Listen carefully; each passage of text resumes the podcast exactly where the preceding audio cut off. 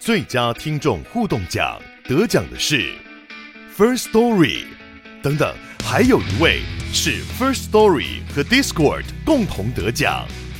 First Story 最新推出的 Discord 整合功能，是为听众管理新标杆，将拥有会员资格的听众自动加入 Discord 群组。这不仅减少创作者的负担，也为听众带来丰富的互动体验，获得全台 Podcaster 一致肯定。体验这个惊人的功能，立刻点击叙述栏连接，让你与听众互动更上层楼。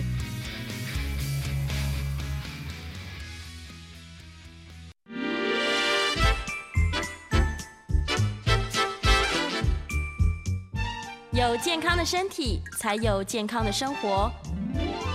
名医安扣专业医师线上听诊，让你与健康零距离。Hello，各位听众朋友，早安！这里是 FM 九八点一九八新闻台。你现在所收听的节目是星期一到星期五早上十一点播出的《名医央叩》，我是主持人药李诗诗。今天的节目呢，一样在九八新闻台的 YouTube 频道直播当中，欢迎大家可以来到直播现场哦。听说现在外面风雨越来越大了，所以赶快躲到室内，然后打开你的手机或是电视，来到 YouTube 就可以跟我们及时的在线上做互动。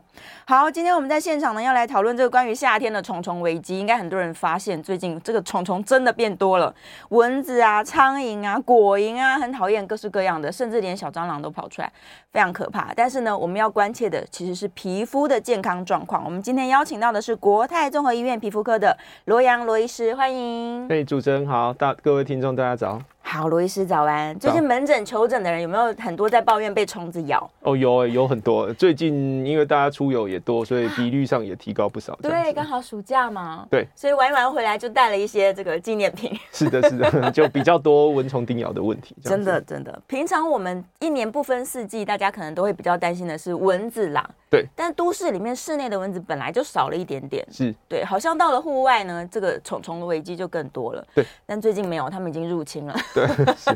各种入侵，我们通常会需要到去求诊的状况，就是被虫虫咬了，或者是虫虫经过我们的身体，但是却留下一些这个痕迹。对，哪一些虫虫的问题比较容易在，尤其是夏天发生呢、啊？对，一般来说，大概除了一般的蚊子跟小黑蚊之外，最常需要注意大概是样虫跟蜱虫这样子。样虫哦，对，哎、欸，那这两种是会咬人的。好、嗯，那另外有两种是不会咬人的，但是也是需要注意。那第一个就是隐翅虫，隐翅虫。那第二个就是有很多春象哦，春象也是可能会造成一些皮肤问题。春象是在书上会看到那个白白的东西吗？哎、欸，春象像很多最近常见一种叫做荔枝春象，它是红色的。哦，那如果说它受到刺激或者是惊吓，它会从腹部喷出一些液体，那一些液体就会导致说，其实皮肤会容易溃烂，会就类似像灼伤这样，会很不舒服，会刺痛。哇，对，虽然它本身不会咬人，可是也会有皮肤问题。是是，所以这些虫虫都是有可能会真的会在皮肤底上面造成一些，例如过敏反应啊。是的，对，或是我们平常看到被蚊子咬肿起来这样。对，哎，蚊子叮人肿起来这件事，它也是过敏反应吧？对，因为讲实在，就是说有些人本身就是过敏体质，那就是蚊虫叮咬之后，它刺激，例如说皮肤里面的一型免疫球蛋白跟它与之结合，那就会产生一些使得组织胺的释放，哦，就会类似有些人就会像。真的荨麻疹这样膨一整块的，是这样子。那过去有一些研究看起来，就是台湾人对台湾本土的小黑蚊，哈，就是其实学名上叫台湾甲猛这种东西，对，它过敏反应其实比一般的蚊子更高。对，哦，那过去的研究看起来，其实有百分之四十的人刚被叮咬后就会起一些立即性的过敏反应，哦，皮肤就会肿起来，甚至有些人会像水泡这样子。水泡。对，那有百分之十左右的人是会出现所谓的延迟性过敏反应，哦，就是说可能是。二十四到四十八小时之后才出现反应，这样子。哦，是是是是，所以比较慢。对，一般的蚊虫叮咬也可能会造成一些局部的像过敏反应、肿胀不舒服这样子。哦，我听说蚊子它就是在叮你的那个瞬间，如果没有感觉，那其实是蚊子它的一个特异功能，就是让你不会觉得好像现在正在被人家咬。对。但是它也是大概过个几分钟，它就开始痒起来了。对，是的。哦。对。小黑蚊这个能力更强。两天，对，因为有些人过敏的体质，所以如果说叮一两个，可能不见得有怎么样。那小黑蚊很容易有俗称，就像红豆病的表现。那在一些关节处，它会密集的叮咬。哇！当然，因为小黑蚊体积小，哈，小黑蚊体积大概一点五 mm 左右，哈，大概一般我们埃及斑纹或是一些白线斑纹，大概它三分之一不到的体型，所以其实它局部区域它会密集的吸血，这样子。那所以说，其实因为等于。叮的颗数过多，有些人过敏反应就会才出来这样子。叮一两个，有时候倒也不见得会了，没什么感觉。对，对我刚才想到一个东西叫跳蚤，是对家里养宠物的话就会有跳蚤。它那个咬的痕迹就一条线这样咬过去。对，因为跳蚤一般上来说，它跳的高度还是有限哈，一般可能也许三十公分以下哈。所以假设你是坐着的状态，一般是小腿以下会比较密集出现。哦。那当然，如果说是有躺着的话，那当然我们的背部哈、腰部就是比较分臀部这些区域就会比较会出现。所以主要是看呃你的姿势会跟那有关系这样子。所以像有些人就例如说，哎脖子啊。头部啊，出现很多叮咬的时候，这时候跳蚤的几率就不是这么高，这样。哦，比较高的位置通常不是跳蚤。对，它大概不会连续跳这么高，大概就是那个区域就开始会会攻击的这样。是是是，所以大家居家比较常见，可能就是蚊子啦，小黑蚊子去植物园就有很多了。是的，对。对，然后跳蚤有可能是从宠物身上来的，宠物或者是说一些比较不干净的住宿的一些地方这样子。嗯、对对对对。可是刚刚医生有提到像恙虫啊，还有蜱虫。对。对，这两个我们真的是很陌生哎。对于这两个现在是变成就越来越多人会需要去认识哦，因为这两个第一个是他们藏在哪里，就是会比较藏在野外、野外草丛多的地方哦。因为其实两个虫是算蛮像，他们都是八只脚的。属于蛛形纲的虫，就像小蜘蛛。是的，哈，所以有些人就会以为说看起来像蜘蛛这样子，哦，对，其实很多人就会把这两种虫会误认，哈，就就像网络上有些照片其实也是不太对，那就是说恙虫是体积比较大，哦，那恙虫，呃，蜱虫体重不好意思，我刚说错，蜱虫体比较大只，对，蜱虫大概是一到二 mm 这样子，但是它吸完血后可能放大五到十倍。就像一个球，对，所以一般看得到，肉眼看得到，一般是指蜱虫这样子。那恙虫一般体积小，尤其它的幼虫是小于零点二 mm，所以一般讲实在是肉眼看不太到。对。对，所以说，如果网络上放一些照片，说，哎，这个蛮大只的，被恙虫吸血，其实不太对，那可能是蜱虫这样子。是蜱虫，只是长长得看起来都有点像蜘蛛的。对对对对对。对，会咬人。是的。好，那为什么说现在大家会需要越来越去认识？是因为最近也解封了嘛，就大家都出游多，那蛮多人是会到。不管你说国外还是台湾一些野外，就是草丛树林多的地方，那就刚好是这两种虫它们喜欢的地方。是，对，因为它们一般上来说是以吸食哺乳动物的血为主。哦，那举例来说，以蜱虫来说，蜱虫它幼小的时候一般是吸食什么？就比较小的哺乳动物，像什么？像例如说老鼠。老鼠。所以野外的老鼠为主。那如果说比较成虫之后，它大概就需要比较大的哺乳动物，例如说像牛啊、羊啊。哦，大只的，是的，哦，所以为什么日本之前的新闻报说有奈良哦鹿哦，所以这也是就是蜱虫它可能成虫会比较需要比较大的哺乳动物，大型的哺乳动物，是的，然后你去摸它，它就可能跳到我们身上来，是的，哦，所以它等于一般就是潜伏，算潜伏在草丛中啦，那有宿主经过的时候，它就会跳上来，然后就会吸血。是对蜱虫，为大家最近比较关注，是因为它咬了，不是说像蚊子说我过敏个几天好了，对，不是，它是会传染一种病毒，哎，是的，对，OZ 病毒。可是目前在在日本，其实盛行率也没有高吧？是因为讲实在，就是说，第一个是不是叮咬后一定会传染？哦，那一般来说是叮咬，如果因为其实他们会有一个口气会吸入我们的皮，就咬住像我们咬住我们的皮肤，那一般上来说是要超过二十四小时之后才会释放出所谓的。呃，带有病毒的东西哈，所以其实像蜱虫释放是什么？是释放出一种叫博士苏螺旋体的东西。哦，是对，那它会传染出很多疾病。好，所以等于就是说有各种不同型的蜱虫，那它会可能带有各种不同型的。呃，就是博氏苏螺旋体就会跑出不同种的病，好可怕。对，那以以前比较有名的是所谓的莱姆病嘛，好像例如说国外一些有名的艺人，像之前小小贾斯汀说，也曾经是有感染到莱姆病这样子。嗯，那包括说之前以前叫所谓的 Q fever Q 热，哦，或者说一些发热性病、血小板减少症候群，那这就是。蜱虫都可能传染的，哦，那像日本最近传染这个所谓的 OZ 病，目前台湾是没有啦，对，但是当然你说有没有可能是，当然还是有可能这样子。所以蜱虫它携带的各式各样不同的病，我们不是不会知道的。是的，因为是第一个是叮咬到一个时间之后，它才会释放出来，咬着很久，咬着很久，对，因为他们等于就是贪心嘛，之后要吸血，就是摇着酒，那就会从口气之后就把这种。病毒带入人的身体上，这样子。哦。对，那尤其是它叮咬的时候，其实很多人第一时间是不太会有感觉了，因为它就像刚刚讲，它原本没有吸血前，大概一到二 mm，其实很小。对。对，那如如尤其他们喜欢哪里？喜欢一些柔软皱褶处的地方。嗯。那像包括哪里？包括说腋下啊、腹股沟啊这些地方，有时候其实讲实在不是很容易会发现这样子。是。是的，哈。那像有些人顶多觉得，哎，好像有一点点异物感，可是有时候可能没有看到。对，嗯、哦，那所以他就在那边吸血，那时间够久后，对啊，就比较容易会有一些传染疾病这样。好可怕哦！恙虫呢？恙虫又是什么样貌？它就更小，你根本看不到的。对，那恙虫跟蜱虫最大差别是，恙虫叮咬后蛮容易会出现所谓。不会痛的结焦痂哦，是叫 S 卡的东西，就是像黑黑的一块，像疤痕。哎、欸，就是对，就像那边变局部像有一点点烧焦的一个小伤、小溃疡这样子。好，所以跟蜱虫是不太一样。像蜱虫刚叮咬，就是你就看到一个东西远远的粘在那里。嗯，咬在。对，因为它吸久，它自己会吸血会膨大，所以你就看到那边有一个球。对。那恙虫因为够小，其实大部分叮咬其实是看不太到什么东西。嗯。那很多人是先会看到，哎、欸，有病灶，就是对啊，就从身体上的这种我刚刚讲的那种叫 S 卡交加处。是去想说，哎、欸，对，的确是被恙虫咬到，所以差别就在于这里。嗯、是是，那恙虫传染的疾病呢？它它是跟蚊子一样咬完就算了吗？哎、欸，恙虫的话是所传染所谓的恙虫病，是不太一样哈，因为其实他们等于就是说。呃，叮咬后那释放出的东西是不太一样这样子，但是其实都算是系统性的疾病，然后就是说如果会有的，对，所以其实表现的症状都是类似，那很多人就会变成类似像严重的感冒啊，系统性的疾病，像什么，例如说全身酸痛，对，轻微的发烧，哦，盗汗，然后就比较虚弱啊，会累，那这些是相似处，那再来就是会，当然会不会有系统性疾病，就像刚刚讲，就要看他最后会跑出哪一种疾病。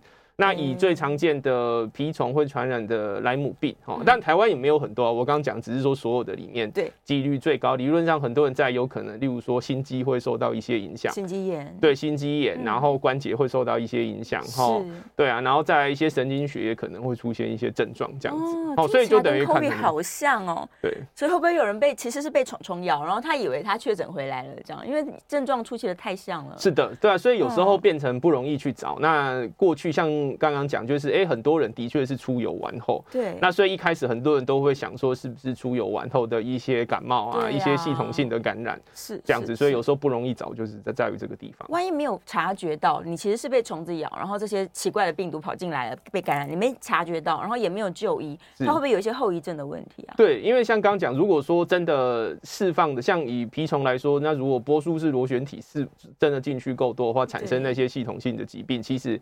很多是会有后续的问题哦，像例如说像刚刚讲的心肌炎啊、关节的问题啊、神经学问题，有些人就是会带一阵子，如果没有治疗，有些人甚至会有致命的风险。天哪，所以要超级提高警觉。如果有出游的出游史的话，详细跟医生说。是。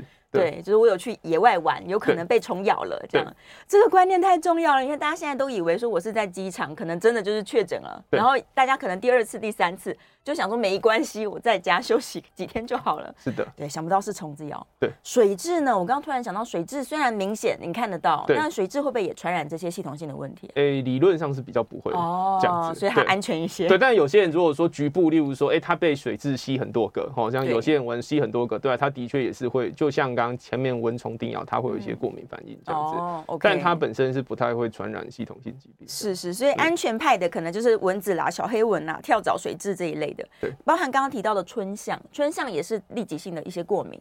然后可能一周之内会好吗？诶、欸，春象其实它等于这种算严格来说不算过，它是算像类似像接触性皮肤炎，哦、就像你接触到一些化学药剂喷到，马上会产生一些反应，受伤了。对对对，所以等于就是说几乎很多人都会。对、嗯，那像我说刚蚊虫叮咬，对啊，有些蚊虫叮咬只是痒嘛，不一定会产生反应。是的，但是春象如果是接触性皮肤炎，对、啊，几乎就是大家都会有表现、嗯。所以你要认为它是一种像化学伤害一样，对，类似像这样子。哦，春象隐翅虫也是，对不对？那隐翅虫。不一样是说，隐翅虫本身它并不会喷东西出来，好，所以像有些人就第一个误以为隐翅虫会咬人，第一个隐翅虫不咬人，不咬人。第二个隐翅虫是虽然它就像大只的蚂蚁这样子，但是讲实在它也不会攻击人，那它也不会喷什么东西。那为什么会有隐翅虫皮肤炎很有名？是因为我们打到隐翅虫。打到它，身体里面的这些汁液流出来。哦，对，因为其实隐翅虫身体里面的有一些共生的细菌，它会分解一些酰胺出来。那这些酰胺会导导致一些呃蛋白质受影响这样子啊，所以说就皮肤就会受到一些破坏。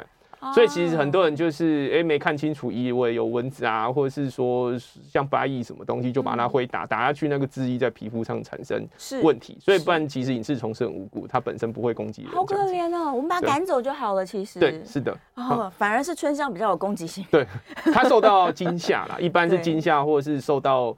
刺激哈，你例如说，你就小朋友去玩什么，有时候他就会有一些反应。哦，这时候妈妈应该要先上网去找一些照片，就是分辨说，这只是隐翅虫，赶走就好了。这个是春象，不要靠近它。是的，对。但是像刚刚说那个样虫那么小，真的是找不到。对啊，一般是不容易找。对，怎么办呢？环境中有这么多虫虫，他们都会来攻击我。除了说我远离危险环境，例如说我要去野外，我可能防护衣服穿好一点。大家都会喷那个防蚊液，有用吗？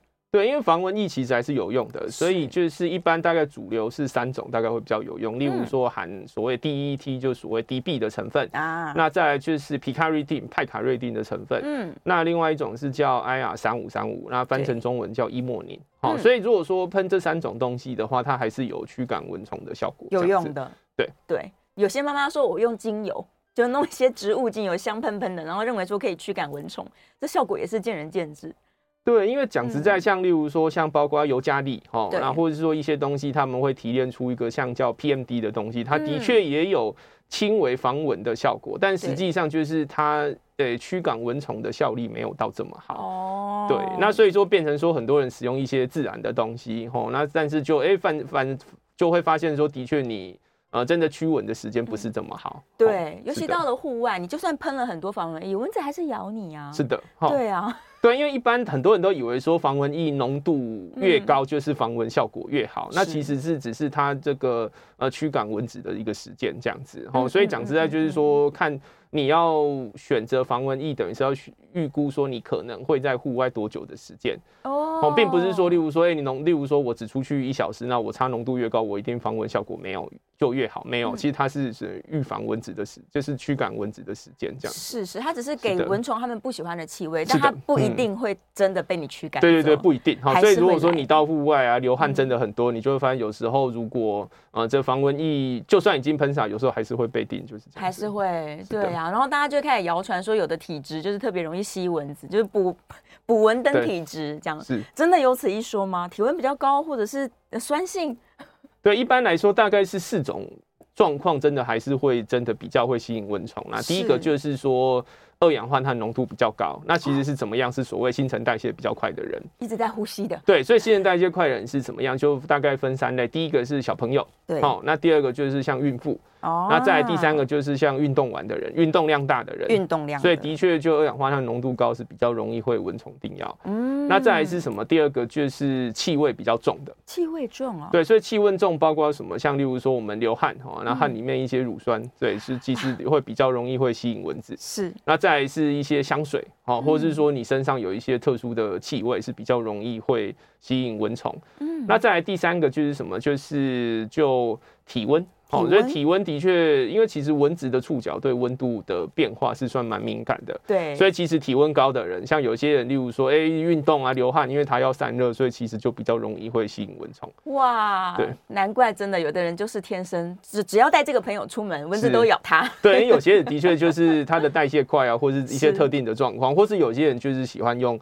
特定的香水其实就比较容易会吸引到蚊子，某些香水也会吸引到蚊子。哇，大家可能要换换看，就是我今天喷这个都被咬，明天喷另外一个牌子的。对，因为他们对气味也是比较敏感，比较敏感。对，但是到颜色部分其实就没有什么定论哈，所以并不是说比较显眼就会比较会被蚊子叮，一般是没有。对对，那一般的解释可能是说深色的状态，像就像我们蜱虫、恙虫，的确政府也会宣导说，哎，就是尽量穿浅色的衣物哈，所以不是说深色才会被咬，是因为穿浅色的话，假设你它真的吸附在你的衣物上，比较容易发现。哦，原因是这样，看得到，是的，好，所以跟颜不颜色它没有关系，它并不会因为你穿浅色就不攻击你，所以颜色没有差异，是，但是颜色的确是会降低，因为你回去如果有看到，就把它移除，可能就比较不会有什么问题。哦，那我知道了，我就穿冰冰一点的衣服，最近不是很流行会降温的吗？冰一点的衣服，然后把自己盖住，浅色的，对。对，可能安全一点。是，对，又不能说我因为这样我就不去户外运动，我还是要去。对啊，该该活动还是要活动。是啊，那如果他全身随身携带一些那个防蚊的喷雾，不是喷自己的哦，是是杀虫剂，或者是像蚊香类的，点在附近。对，露营的时候是有用的吗？对，理论上是有用，但是当然也要看你这个空间的状态啦。哈，因为其实那些东西其实就跟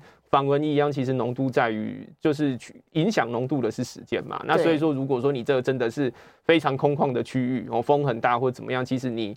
一些物理性防蚊，有些效应上不见得那么好。嗯、但如果说空间够小，有时候防防蚊效果应该还是不错的。哦，哎，防不胜防。老实说，这些虫虫就是在我们生活当中，真的防不胜防。被咬了怎么办？第一时间我应该要怎么办？如果我还在野外，我没办法，就是立刻就诊嘛。是的，这时候通常建议怎么做啊？对，一般是会可能你可以先备一些药品啊，药品就是说一些药品，例如说它可能。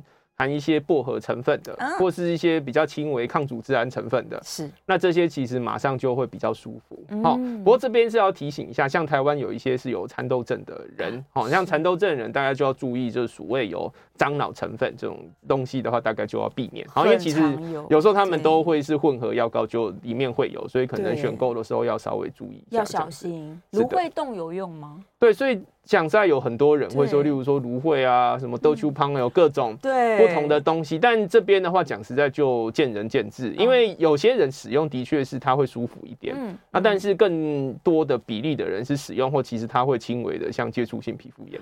更严重，哦，就是刚开始用的确是有一点比较舒服的感觉，之后就发现，哎，怎么擦过的区域局部肿胀啊、红肿这样子，所以可能也是要看个人体质，没办法说大家都一定用一些民俗的东西。哦，最最终还是要就诊啦。如果真的那个，对，真的是很多个，然后就是比较会有一些系统性症状，哦，就例如说有些人明明是被蚊虫叮咬，发现说，哎，身体。就类似像荨麻疹啊，眼睛也会肿，嘴巴肿，那大概就要就诊哦。不只是咬的地方肿了，其他地方也不舒服。对，就被触发出来这样。哦哦哦哦哦，这时候是要超级提高警觉。是的，小朋友有没有可能只是例如蚊子，我们觉得它好像不危险，但有没有可能小朋友被太多蚊子咬了，他也是会全身不舒服？哦，是啊，因为小朋友第一个体积小嘛，好，那第二个就是说，一般我们。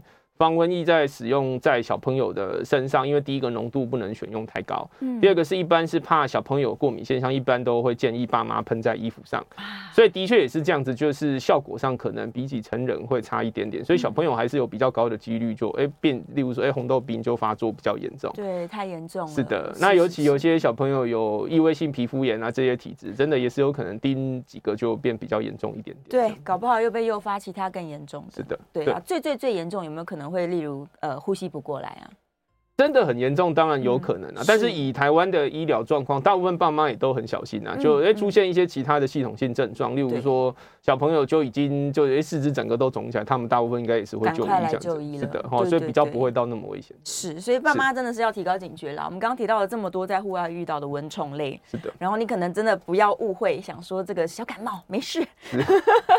对，该就诊的时候我们就即刻的就诊，对，医生可以马上帮你做处理。好，一回头线上问题好多呀，我们。准备要进广告了，广告回来之后呢，可以开始回答大家聊天室的问题。然后我们下一段节目也是可以开放 call in 的，call in 电话是零二八三六九三三九八零二八三六九三三九八。假如你也有遭遇过虫虫攻击，赶快 call in 进来。我们休息一下，马上回来。回到 FM 九八点一九八新闻台，你现在所收听的节目是《名医央叩》，我是主持人要李诗诗。我们再次欢迎今天的来宾，国泰综合医院皮肤科的罗阳罗医师，欢迎。哎，主持人你好，各位听众大家好。好，回来了，别忘记我们的电话是开放 call in 的零二八三六九三三九八。我来看一下线上的问题，有几个我没有听过的单字出现了。我们先问登革热好了，中南部的登革热似乎有一点点开始了。这个他是在说登革热会人传人吗？登革热好像通常都是虫，就是被蚊子咬，对，是。昆虫传给人类，对，是昆虫传人，它本身不会人传人这样子，嗯、对，是是接触到不同型的这个病毒之后才会有传染问题，嗯、本身不会人就直接传染给人。嗯嗯嗯，嗯，但我还是要呼吁一下，真的很多国国外的学者，我刚刚广告有讲，很多国外学者来台湾参观之后，发现台湾的这个积水容器哦，大家没有意识说要把它倒掉，是的，所以真的就是太多蚊子了。对，嗯、对啊，因为母蚊就是他们就喜欢在有积水容器就是产卵嘛。那如果说你不把它来源控制住的话，其实就是很容易它叮咬别人再来叮你，当然就容易会传染。所以环境的控制才是最重要的。真的真的，所以如果有一些居住在中南部，或是你从北部回到南部，发现路边有积水，马上把它翻过来，对，对，我们就可以杜绝这个登革热的问题。是，好，再来，信宏在问说，毒袜子症候群，这我真的没有听过，什么是毒袜子症候群？会不会变成香港脚啊？哟，这是什么单字？哎、欸，毒袜子它是指一个叫 toxic shock 啦，它其实 shock syndrome 这样子哈啊，但其实它是指说是形态学哦，就是说，例如说你的不管你是感染。哦，或者是蜂窝性组织炎，或者是说，哎、欸，其实并不是，是另外一种叫单独的，哎、欸，它就是出现腿部，就是哎、欸，就像真的像穿袜子，但是你这个脚这个部分很红肿，哦，那就是它是一个形容一个状态。但是讲实在，它有很多原因可能会导致这样子，好像例如说真正的呃细菌感染的蜂窝性组织炎表现就可以像这样子。嗯，那有些人是一开始先霉菌感染，对啊，就像观众的问题，就是说，哎、欸，会不会变香港脚？但它跟香港脚是不一样的事情，香港脚是霉菌感染，嗯，那但是霉菌感染如果感染够严重，有没有跑出这边所谓的毒袜症候群？当然也是有可能，但是不会说是毒袜症候群跑一跑变香港脚，它是不一样的事情。哦，对，毒袜症候群等于是一个结果哦，就像我们刚讲是，哎、欸，你可以被蚊虫叮咬后手肿起来，嗯，那你也可能是哎、欸、某种原因受伤后手肿起来，所以手肿起来是结果哦。那原因的话，我们会会需要去找这样子。哦哦哦，所以造成毒袜子症候群不一定真的这个袜子有问题，有可能是被蚊虫叮咬。对，不是袜子有问题，就是脚的表现。哦，所以人家以为就像你穿一件红色的袜子，怎么脚这么肿？但是它是一个表现，这样子。原来如此，原来如此。所以呃，因不是互为因果啦。对对，不是互为因果。所以香港脚只是可能性之一，这样。是是。但夏天真的就是容易产生香港脚，是的，或是它是反复感染，它本来都好了，是的，夏天又发作，这样对，对。香港脚真真正我要杜绝它，我到底该怎么做？保持脚部清爽吗？对，因为讲实在就是说，霉菌等于我们的环境本来就有很多霉菌，嗯、那台湾这个潮湿温暖环境就是很适合霉菌生长，所以最重要就是说，例如。现在已经有香港脚了，那就是要赶快去治疗。是，因为如果没有治疗的话，它其实经由鞋袜，那可能那个地方又一直滋生，那霉菌量就比较大，就会变成有些人之后真的这个霉菌就影响到指甲，变成所谓的灰指甲这样子。对，因为如果不治疗的话，霉菌感染也可能会传染给家人，然后就变成家人也会比较有这个主险，哦，就是香港脚的问题这样子。是是是，它其实就是因为霉菌传来传去。是的，就是霉菌传来传去这样子。嗯嗯，然后你的皮肤如果特别潮湿呢，你就会想象说，好像你把一个毛巾泡在水里，它孔洞都很大，那霉菌就跑进来吃你。是的，就是它喜欢的环境，它就滋长。那尤其如果家中有一些免疫比较不好的人，或是老人家、小朋友，就更要注意，因为如果传染给免疫不好的老人家，有时候他们要好就比较困难。对啊。是是是，大家夏天更要注重这个保持干爽啦。对，然后穿袜子再穿鞋子，这好重要。对，对 女孩子比较喜欢穿凉鞋。对，那凉鞋会不会也因为我脚流很多汗，然后这个凉鞋本身就造成一个霉菌的环境啊？对，因为其实讲真的还是要看鞋子的状况，然后以及透不通风。那像当然凉鞋是比较通风，很多人会想说，哎，凉鞋就通风就没有问题。对，问题是像今天下大雨，你穿这双鞋子，明天你继续穿同一双鞋子，那你的通风就不成立。这样子，是因为你这个潮湿可能就已经增加霉菌感染的风险，所以可能。还是要两双双、三双鞋替换一下会好一点，这样子，然后降低这个状况。然后要常保脚的干爽。是的，对，真的脚汗严重的人，也许你就是多清洁它一下。是的，对对对，这些方法都可以。但真的，老实说，霉菌感染很难治疗。是的，就是要跟医生好好配合。对，霉菌感染不容易啦，因为有些人甚至需要用口服药。那口服药又要是肝功能的状况，所以就会比较复杂一点。非常复杂，尤其最后他如果感染了指甲，那又更复杂了。是的，对，就那个甲片会把它包在里面。对对，很辛苦，大家真的是。也远离香港脚。首先，第一个就是先保持干爽。是，对对对。然后再来看看毒袜子症候群或是香港脚的比例，男女比例其实差不多吧？其实理论上是差不多啦，当然就主要也是要看人口啦。哈。那理论上是差不多这样子。对对，霉菌没有分什么性别，对，男男女生都会一样这样子。嗯，跟生活习惯比较有关系。对，生活习惯。对。再来，燕良在问说，会叮人的蚊子是怀孕的母蚊子，所以哦。他在说那个机器，最近很多人在讨论，嗯、说家里放一个会发出声音的机器，是不是就可以防蚊了？这个效果好像有限呢、欸。理理论上，我觉得是看起来是要看空间。对，其实如果空间够小的话，其实还是有效、有用的。对，那像如果说第一个是蚊子不要太多了哈，那第二个是如果真的蚊虫多，那边滋生很多，就算你放这个也是挡不住，也是没有用。对，因为你就像我们刚刚讲，你身上的某些特质就是会吸引到蚊子。虽然它有一些它怕的东西，但它需要吸血嘛，所以大部分可能如果空间够大哈，像例如说一个大讲堂、演讲堂，可能还是挡不住。你放一两个就。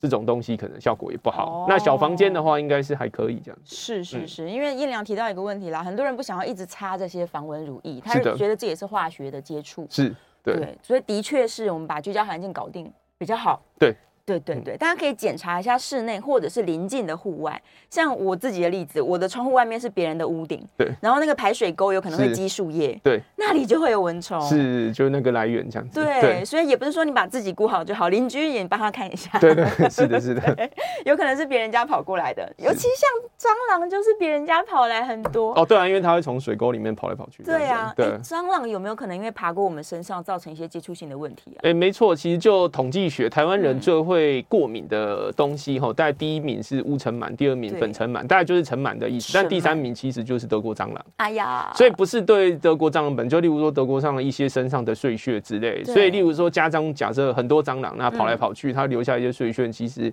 有一些过敏体质的人就真的会被触发出来。哇，嗯，真的蟑螂也是不行，对，不要让它靠近自己。好，再来有人在问说，夏天出现，他是想讲湿疹吧？对，夏季型的湿疹。对，这个怎么防治啊？夏季型湿疹怎么防治？嗯，对，因为一般湿疹就比较困难啊，还是要看说大概是哪一种类型的湿疹。因为湿疹是一个指皮肤轻微发炎的通称，泛称。对，对，那很多疾病都是属于湿疹的分类。好，举例来说，像异位性皮肤炎，大家有听过，这种也是湿疹的一种。对，这样子。好，所以当然第一个是要看是什么样的状况啦。那但是大部分防治的话。理论上来说，其实就是知道的会比做容易。哦，知道像什么，就是例如说，你要尽量保持身上清爽。嗯，那有汗水不要让它滞留。哦，像有些人为什么就皱褶部位特别容易夏天会痒，会有湿疹？那就是对啊，因为汗水滞留，那留在留在这边久了也是变成一个刺激物。对，所以有些人脖子，好像手肘啊、膝盖后面这些地方就相对比较容易出现。所以讲是在，像有些人有去健身房的习惯啊，运动完啊，尽量要赶快就是冲澡，让它凉快，然后要尽快更换衣物。是。这样子是，好，就会降低不少状况。这样没错没错。然后我们刚刚说，如果你出游去玩，也许这各种接触啊，是这也是赶快能洗澡洗澡。没错，要赶快换衣物，然后赶快洗澡。能擦就擦，这样。对，我们的人体其实它就是一个免疫的大很大的器官，可以这么说。对对。但如果你让它上面一直滞留一些其他的东西，它就有可能会造成问题。对，是是是。然后有人在问说，香港脚真的能治好吗？可以吧？可以根治。对，可以。可以根治，是的，可以。嗯，对，就是说，大部分当然有些人的形态是比较困难，然后就是说，除了足险之外，他已经跑到身上去，哈，例如说有体癬。但有时候其实也是要注意一点，就是刚刚没有提到，是因为有些人是家里面有养宠物，嗯，那宠物本身有也有这种霉菌，那所以宠物带来的体癬传染到人，有时候用一般的药剂用擦的效果会不好。哦，所以我们可能把它当成是说，哎，脚传染上来，但其实有些是宠物，所以这个部分还是假设宠物也有这个来源的话，那你每天抱它，那就会变成永远治疗效果都不好，所以宠物也要稍微检查一下。是是是，手跟脚的这个霉菌感染之所以比较呃不会像身体的感染那么严重，是因为我们这边角质比较厚吗？还是它的结构不太一样呢？呃，一一般上来说，是因为这个区域本身就不像，例如说属系部吼，所谓的股癬啊这种地方，这这种那么容易会痒，因为那种皮肤比较敏感的地方，真的痒起来会比较容易不舒服。对。对对对啊，好吧，大家真的是我们自己的免疫系统也要把它控制好了，是对，维持健康，对，然后配合医生的治疗，再来就是远离有可能会造成霉菌感染的各种原因，对。对对，这样真的是才可才可以远离它了。对，我老实说，真的很多我身边的朋友，他们到最后就是变成会指甲。对，灰指甲真的好难好。是，就因为清到指甲了，就光靠擦的腰肌效果通常都不是很好，这样子。对对，之前我们在节目中也提过，其实灰指甲是要有耐心的，对，你要跟他战斗，可能长达半年一年的时间。是，就是要有长期作战的这个打算。是，香港脚也是一样，反复发作的可能性很高哦。对，就等于说，像有些人是来源没有去除，好、哦、像刚刚讲，也许他两双双鞋，那我们有病患，他就是说，可是他真的很喜欢这双鞋，嗯、他就每天穿，那就变成就效应不好。哦，那像今天下大雨，其实通常这种完后至少这一两天你不要直接放到鞋柜，嗯，可能要让它通风，哦，所以可能也许你就放一台小电风扇什么之类的，至少降低局部的湿度。哦，像有些人能在家里面放除湿机，但是他忽略鞋柜，其实也是很重要。鞋柜真的是对对对，那你直接鞋柜放进去又封起来，当然它霉菌就继续滋长这样子，所以那隔天继续穿，那就变成好像治疗效果就没有这么好，就有限了。是的，对对对，大家这个鞋子啊、喔、特别注意。是的。对。就尽量买新鞋吧。如果真的换不了新鞋，鞋垫嘛，也可以把鞋垫。对，我觉得至少不然就几双替换啊，可能会好一点这样子。对对对，爱运动啊，或是容易流汗的人，就是。特别高风险族群，是的，没错，是是是。然后我们刚刚也有提到关于治疗，这个时间不够，因为准备要进广告了。我下一段节目，我想要让医生多讲一点关于治疗。大家可能都以为说我擦擦药膏就好了，我为什么要需要吃到一些口服的东西？对对，但相当严重的时候，你可能还是需要短期密集的去使用对一些药物嘛。是的，对呀，但手术倒是不必要了吧？对，手术应该是不必要，几乎不可能，除非他蜂窝性组织。呃，手术除非是像刚刚讲，就是有人真的被蜱虫咬到，那蜱虫的。口气卡在身体里面，那就一定要手术把它移除拿掉。对对对对对，因为如果不拿掉，会会产生一些系统性的问题。是是。对，但是扣掉这种大部分蚊虫叮咬是不需要手术的。不需要啦，我们可能就是一些外用加上口服都够了。是的，对，是真的可以，就是把它。治好，控制好，对对对，好啦，准备进广告了，也欢迎大家继续提问哦。这个电话，哎，今天竟然没有人 call in，表示大家都防治这些蚊虫，防治的很好。是，对，再说一下，我们的电话是零二八三六九三三九八，零二八三六九三三九八。关于夏天的这些虫虫危机，如果你有一些相关的困扰，或者是你不知道该怎么应对它，甚至是呢延伸出来其他的状况，例如说我体温就是高嘛，怎么办呢？医生，调整体质吧。好，我们准备休息进广告了。希望大家在这整个夏天，我们还只进行到一半而已。再来，台风要来了，病媒蚊又要滋生，提高警觉是对健康最好的保护方法哦。欢迎回到 FM 九八点一九八新闻台，你现在所收听的节目是《名医央叩》，我是主持人药理诗诗。我们欢迎今天现场的来宾是国泰综合医院皮肤科的罗阳罗医师，欢迎罗医师。哎，主持人你好，观众大家好。好，回来了，有电话 call in 进来，我们来接个电话哈，是张小姐在线上，张小姐请说。两位好，你好。不好意思，因为我刚才加进来说是想湿疹嘛，哈，啊是，是这样子，因为是我替我先生讲的哈，嗯、因为他等于说他搞完那个地方哈，是。已经好几年，可能有四五年了，一直他我是听他说是一开始好像医师误诊呐，对，嗯，好，那现在等于说整个皮表皮都没了，哦，我都觉得他还很很痒，我看他每天都在抓痒，是，哦，啊，他都有擦一些什么。就是痒的话，他可能就有去药局买一些什么药药膏啊。啊，对，好像我每次看到这样的刷牙啊，每次看到那个地方哦，啊，就昂哎哈，割干了有点割红红的，就是那么多年了。他七十五六岁了哈。是。对。那要怎么样？他他的意思说没有办法根治了。哦。哎呀，那我不晓得像这样子的话哈，是怎么样的处理？还是说吃？要是怎么样子的话，让让他可以不要抓痒，是，要怎么样子彻底，就是说改善一下，嗯、有办法吗？是，好，谢谢张小姐，这问题非常好，刚好我们刚刚也讨论到，对，对自己买药膏的问题，对，嗯，对，因为讲实在，就是说，像很多人为什么局部的湿疹治疗效果不见得很好？那第一个就是说，我们要先确定是湿疹，对，那像有些像这位太太的先生，那有些人的这个区域，吼，阴囊啊、睾丸，就是熟悉部是很容易会有菇癬啊。对，所以就是说，真的癬的话，那你用一般的湿疹药膏，就是所谓的类固醇药膏，是不太会有效这样子，然后甚至会恶化。是对。那尤其如果说又擦过很多种，有些人就又擦一些混合型的药膏，所以偶尔的确是会好一点。然后那但是之后可能常常又在恶化。对。所以其实第一个是会需要去注意一下到底是什么样的问题。那回应太太的话，就是说到底能不能根治，讲这要看它本质是怎么样。那如果是感染到癬，癬是可以根治的，哦，是不用太担心。那如果说是湿疹的问题，的确有些人过敏性的状态，湿疹会相对不好治疗，是的确是需要搭配口服药。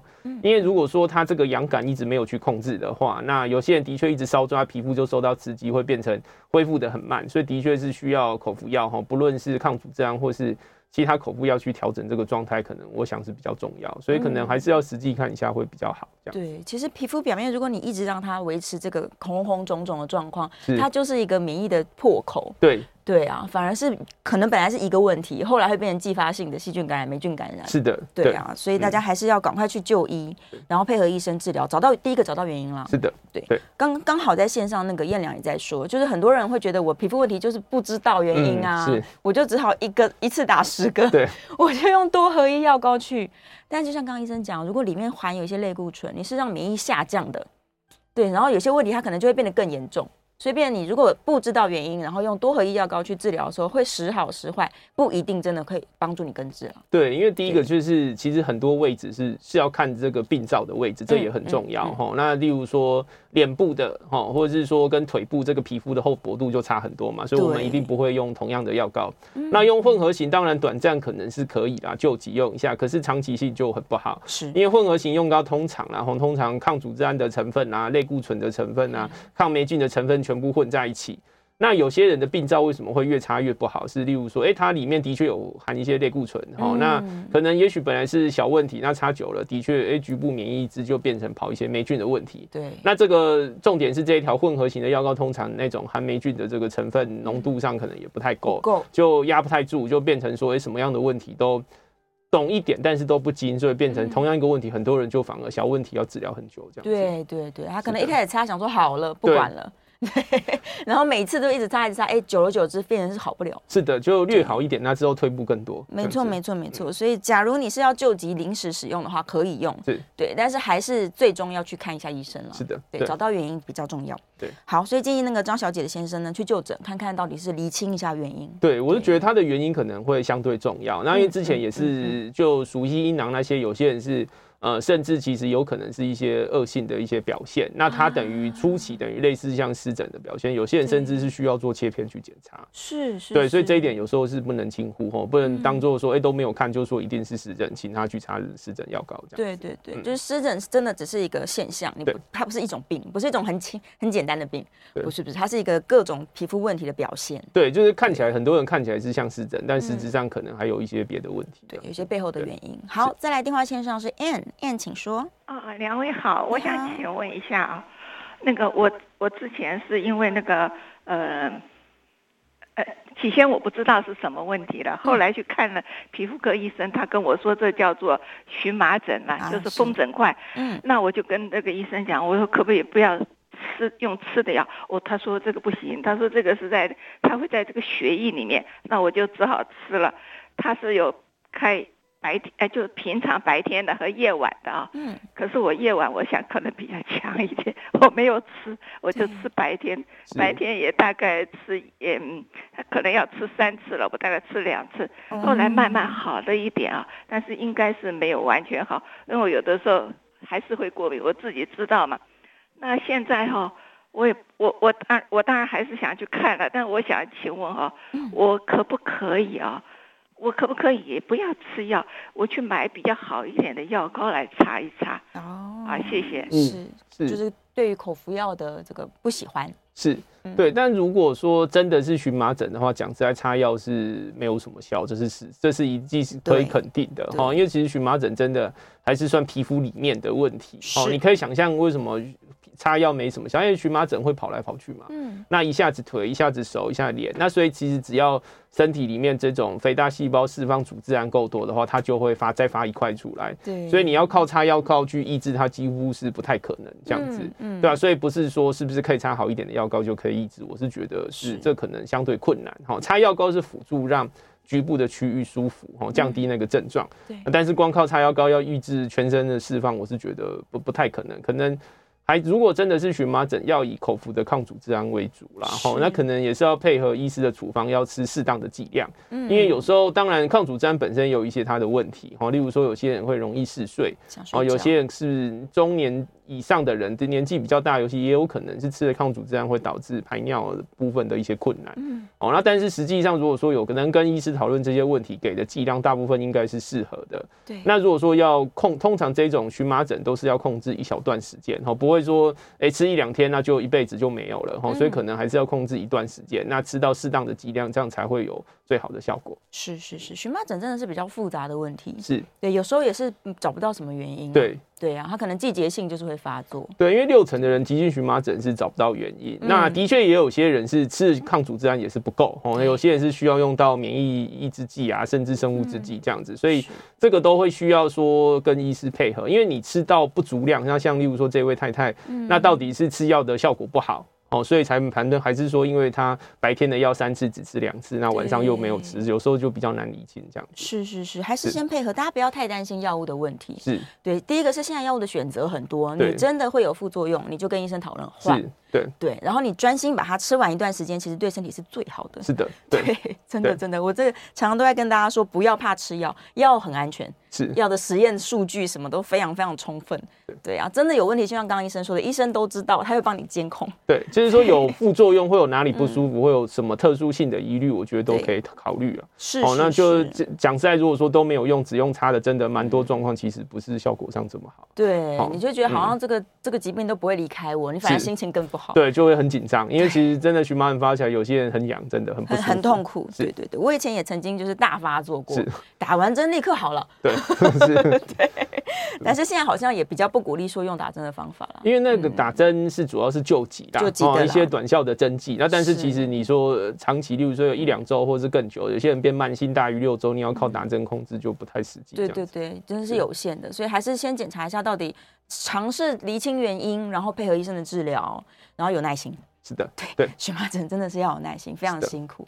好，赶快来看看我们在线上，因为我们最后一分钟了，其实也来不及。我看一下丁小姐的问题哦，诊断得了痒疹，非常非常痒，然后影响到睡眠，哇，这困难了。但痒疹好像感觉也是一个比较统称，它不是一个这个。疾病的诊断吧。对，因为如果说是真的痒疹，嗯、其实是指说叫 prurigo nodularis，它翻成中文叫结节性痒疹。那结节性痒疹其实就比较复杂，那有些人是需要免疫制剂或生物制剂。嗯、那局部的话，有时候可能擦药膏是治疗的选项之一，那有些人甚至要搭配液态氮的冷冻治疗，效果才会好。这样子。哇，对，但我刚刚讲的是真正的结节性痒疹哦。那有些人其实他只是湿疹的治疗效果不好，那就很痒。嗯、那这种状况其实搭配一些口服药的话，应该还是效果不错。这样是是是，所以真的是可以治疗的啦，大家要有信心。然后就是配合医生好好的用药，是内服加外用不用担心。是 对，真的在皮肤科用药，我们都认为很安全。是的，对对对，大家就是乖乖的吃，乖乖的配合，听医生的话，一定会好。是 对，要有信心。是是啊，就算是困难的灰指甲，其实也是可以治疗的。对，没错。对啊，现在手段非常多。好，非常谢谢我们罗阳罗医师今天为大家解惑了。对，希望大家平安度过这个夏天。谢谢你，我们下次节目见，拜拜。拜拜。